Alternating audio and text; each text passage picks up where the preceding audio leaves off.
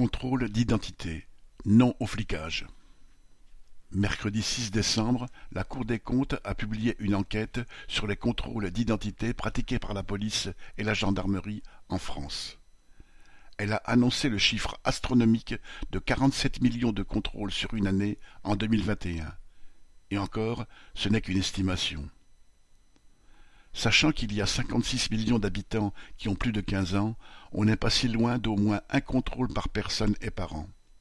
En fait, des millions d'habitants de ce pays ne sont bien sûr jamais arrêtés sur la route, dans les transports en commun, les gares ou leurs quartiers pour une vérification d'identité, accompagnée souvent des palpations de sécurité qui n'ont rien d'obligatoire et dont la Cour des comptes note qu'elles sont en voie de généralisation.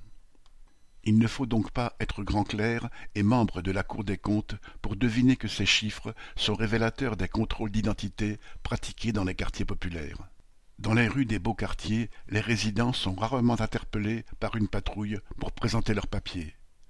Bien sûr, l'enquête de la Cour des comptes n'aborde pas l'arbitraire des contrôles aux faciès et s'en garde bien sous prétexte que, citation, la surreprésentation de certains groupes dans la population contrôlée, souvent dénoncée, est difficile à objectiver. Fin citation.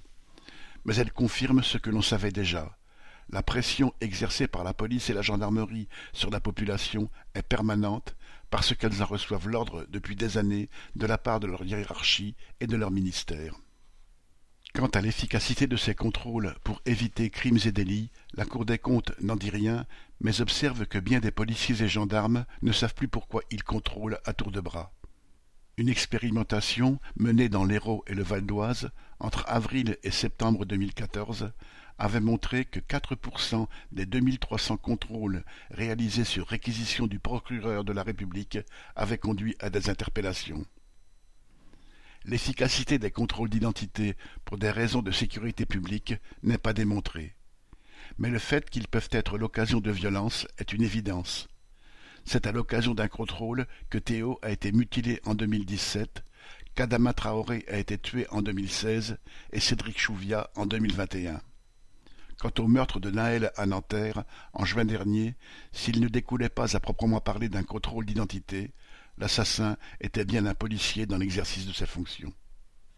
Boris Savin